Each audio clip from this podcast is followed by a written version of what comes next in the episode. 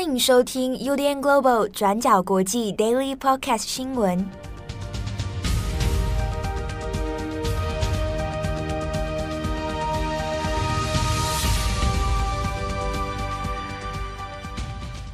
Hello，大家好，欢迎收听 UDN Global 转角国际 Daily Podcast 新闻。我是编辑七号，我是编辑佳琪。今天是二零二二年六月六号，星期一。好。今天的几个重大新闻，我们先看一下乌克兰。好，那原本呢，乌克兰的战争应该算是一个停滞的阶段哦。那主要的战事集中在乌克兰的东部。那原本呢，基辅的一些轰炸攻击啊，都已经其实都几乎是没有了，然后渐渐的恢复到生活的常轨。不过呢，俄罗斯在六月五号的时候，哦，在当地时间六月五号，那再一次的向乌克兰的首都基辅发动了空袭。那这一次的空袭呢，它有以 Tu 九五的轰炸机来瞄准了基辅的这个城市哦，那发射了五枚巡航导弹。好，那其中呢，有一些导弹是被防空系统乌克兰的自己的防空系统给拦截成功，但是有另外四枚是击中了当地的一个火车修理工厂。那俄罗斯官方在发动空袭之后，那就对外表示是说，这一次的空袭行动，那已经把这个。呃，东欧国家哦，其他一些西方盟友支援乌克兰的一些坦克车、装甲车，全部给摧毁了啊！这是俄罗斯官方的说法。不过呢，乌克兰政府是予以否认哦。那只有说，这个这一次被攻击到的只是一个存放火车运货用物的谷物卡车啊，它只是运粮的一个卡车哦。啊，那还有一些货车，并没有所谓的坦克这些武器啊。那这个是双方各自的说法。不过呢，就这件事情来看，的确，俄罗斯在针对基辅的攻击行动，它有再一次的展开。但会不会会不会继续升级，或者有没有办法把火力继续拉高？那这个目前还是很难说哦。因为呢，就俄罗斯现在目前的军力，它的火力来看。光是要在东部维持它的战线，那就已经耗去了相当多的资源了。那所以要在如果要再重新拉起针对基辅的炮火的话，那其实应该是蛮困难的。那这一次这样的空袭行动，那主要其实是嗯、政治讯息可能多过于实质的军事打击哦。那主要呢是普丁他自己也有对外说，他对于美国还有西方国家。提供基辅、提供乌克兰中长程的火箭攻击系统，对这件事情表示非常的不满哦。那就俄罗斯官方的看法来说呢，就是现在像是美国政府要宣布援助乌克兰的军事武器里面哦，那在新的一波六月份的这一波里面有总价七亿美元的武器，其中就包括了中长程的火箭攻击系统，然后还有直升机。反坦克的系统、雷达、战车等等，那这一些系统呢，可以把乌克兰军的攻击范围完全的来提高，哦，那甚至是可以往俄罗斯这边来进行打击哦。所以，普京对这件事情就表示非常不满，就认为说，那这个武器的提供，那有等于是说，让乌克兰有能力来直接攻击到俄罗斯的本地哦。好，所以呢，他。为了表示他的愤怒跟反抗，所以来再来对基辅发动空袭，表示他的这个呃不满。那甚至呢，他也有表示说，接下来有可能会再让俄军来攻击还没有打过的目标啊，未曾攻击过的目标。那意思是说，可能不只是基辅了，可能还有包含其他的区域都会被锁定在里面。好，那同时呢，普丁其实也就是不断的反复声称说。现在无论是西方提供怎样的武器，那都没有办法改变现在的战况局势，那只是在延长战争。那当然，就逻辑上来说，讲起来也是蛮吊诡的哈。那俄罗斯自己呢，是把军队长驱直入到人家的首都里面啊，那但是呢，当对方啊，当乌克兰持有这个中长程攻击系统的时候，那反过来说，居然是认为，哎，你这个是对我我我国造成的威胁哦。好，那我们再来看的是美国国防部的资讯。那美国国防部是说，六月的这一批军用武器啊，那其实也不是马上就会到，起码还需要三个星期啊，可能要到六月底的时候才有办法投入到战场里面。所以呢，这段期间里面，俄罗斯有没有可能要再来增加它的火力，来迅速占领顿巴斯地区，或者是来加强它的火力，让战局能够有所推进啊？不然的话，等到三个礼拜后，美国的武器投入到战场里面的话，那俄罗斯恐怕它的这个攻击能力就会又更加下降哦。好，那我们看，除了美国之外呢，英国方面它也有宣布，在支援乌克兰新一批的攻击系统，包含 N 二七零的多管火箭系统啊，还有其他的这个地对地的导弹啊。那现在现阶段来看，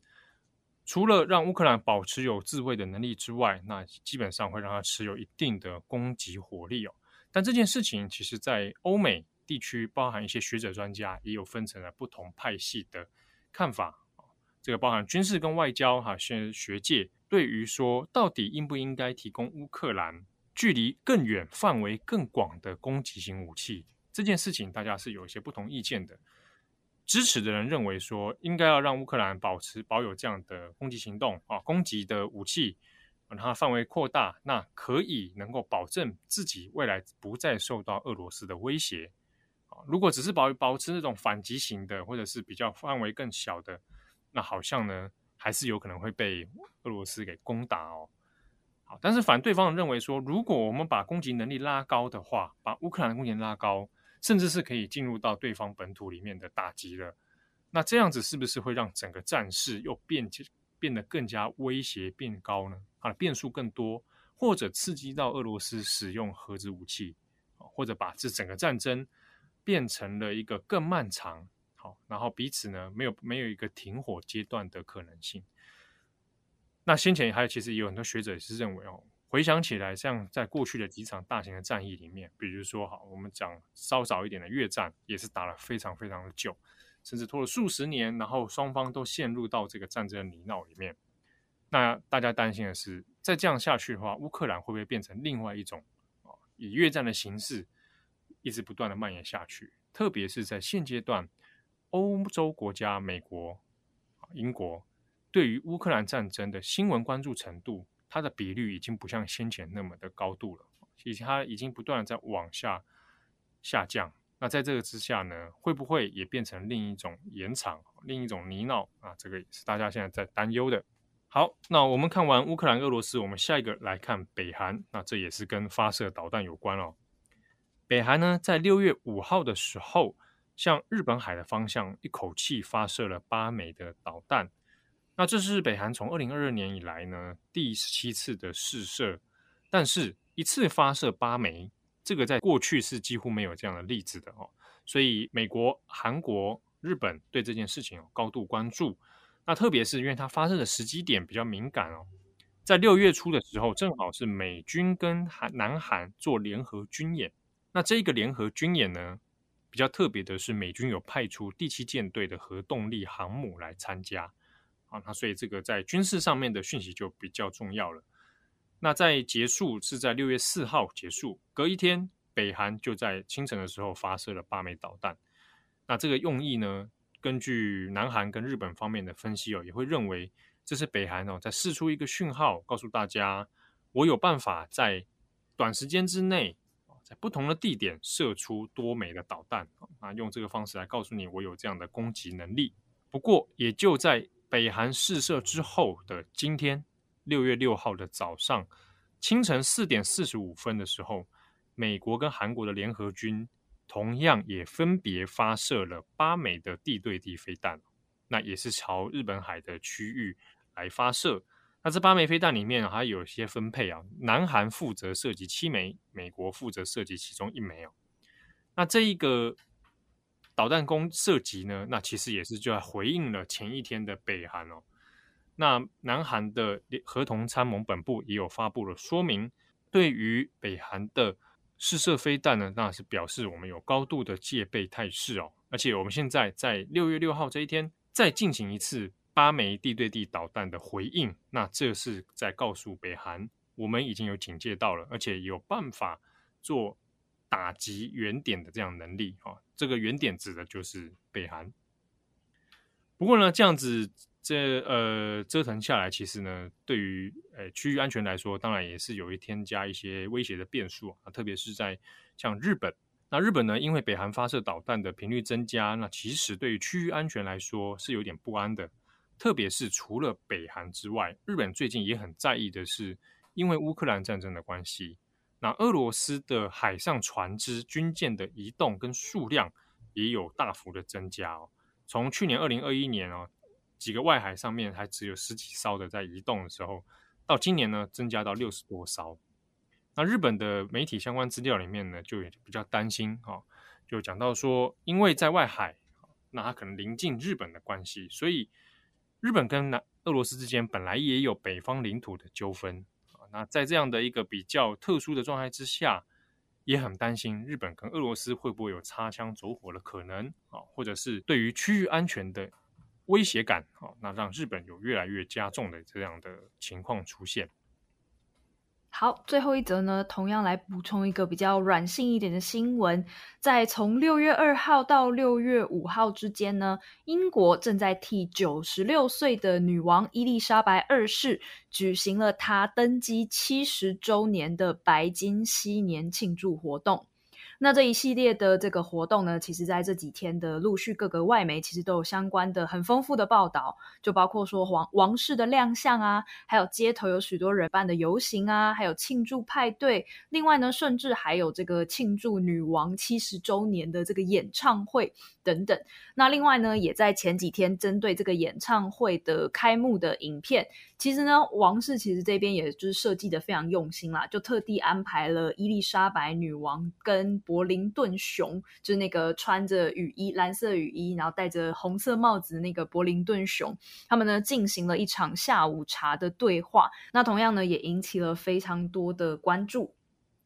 伊丽莎白二世女王呢，她在位的七十周年，一共经历了十四位的英国首相，还有十四位美国总统的轮替，也是英国历史上在位最久的君主。这也是英国历史上第一次由君王可以庆祝到这个七十周年，也就是这个白金禧年。因此呢，当然很多人其实讨论的第一个是女王现在的这个年纪高龄，还有她的身体状况。因为呢，其实从去年四月菲利普亲王过世，那到去年十月的时候，女王其实身体有微恙，那还有一度是在住院的情况。那再加上呢，到了今年二月的时候，女王本人呢也是确诊，有很多人就担心说，哎，那现在这样子的话，伊丽莎白二世的身体健康状况到底有没有办法可以亲自来参加这一系列的庆祝活动？其实许多媒体报道也都提到说，在这一次的这个。整整好几天的庆祝活动当中呢，其实女王本人她在公众面前亮相只有差不多半小时左右的时间。那这个时间呢，其实也就是包括说在六月二号，非常多呃媒体还有王室自己的照片也都呃显示了，就是说女王呢，她跟其他的王室成员一起在白金汉宫的阳台观看空军的飞行表演。那不过呢，在那个飞行表演之后呢，女王就因为身体不适而没有去亲自出席其他的场合。那像前面那个柏林顿熊的那个影片，就已经是事先预录好的影片，这样子，只是当天才播放。那另外呢，也有一个大家比较关注的焦点啊，就是一些比较缺席的王室成员，还有他们为什么没有来？就有不少报道就提到说呢，哈利跟梅根虽然带着他们的两个孩子 Lilybeth 跟 Archie，他们都有返回英国来参加庆祝活动，但是呢，都是一直保持相对低调的。那他们在星期天的时候也没有出席相关的活动。那至于呢，就是这个性丑闻缠身的安德鲁王子，他同样也没有列席。除此之外呢，他在最近也因为这个 COVID 的确诊，那他也是就是在这一场活动当中是完全缺席的状况。那另外也有蛮多媒体报道的是提到这个六月二号，就是在白金汉宫阳台观赏这个空军飞行的表演的时候，其实很多的媒体焦点都是摆在今年四岁的路易王子的身上。那路易王子呢，是威廉跟凯特他们最小的孩子。很多媒体都就是都有提到说，那一天在观看这个空军飞行的时候呢，因为就是小王子可能就是坐不住吧，或是很害怕那个空军飞行的那个引擎的声音太大，所以就可以看到就是他是用双手捂住耳朵，然后表情很扭曲，看起来是在尖叫的那个画面，那就被非常多的媒体拍下来，然后就变成了当日的一个意外的头条。除此之外呢，在观看那个演唱会的时候，也有发现说，就是也被媒体意外拍下来，就是小朋友因为四岁真的是坐不住，没办法坐那么长的时间，所以可能就会比较调皮啊。然后也有就是凯特在教训他，结果被就是路易王子用手去堵住妈妈的嘴的画面，那也引起了很多的讨论，就是这个四岁的比较淘气可爱的小王子这样子。这一次的女王致谢的感言当中呢，她也特别提到说自己承诺将会继续担任君主的职位。她就提到说呢，关于要怎么样纪念女王的七十周年，在过去没有任何的指导潜力可以依循，这真的是第一次。但是呢，我感到 humble and deeply touched，就是呢，我深深的感觉到谦卑以及感动，因为看到这么多人走上街头来庆祝我的白金禧年。他接着提到说呢，虽然我没有亲自参与每一场活动，但我的心一直与你们同在。我仍然致力于在家人的支持下，尽我所能为你们服务。那这一段感谢词呢，也有不少人指出说呢，这也暗示了女王她应该不会提早退位，但是呢，也确认了她将会逐渐把自己的公务交棒给查尔斯王子，还有其他的王室成员。好，感谢大家的收听。以上是今天的 Podcast。那我们上个礼拜有去书展，台北国际书展的现场。后来我在在会场中间有遇到转角国际的听友。嗯嗯嗯，我、嗯、但我不知道他怎么认出来的，可能是因为有听到看我们那个在爱珍那边的那个。对对对对，应该是看到线动，所以 他刚好应该也有来参加爱珍那一场对谈。所以就就有来认出来，在这边也感谢听友的现场支持。嗯、其实还蛮多人好像对艾珍的那个演讲活动非常印象深刻。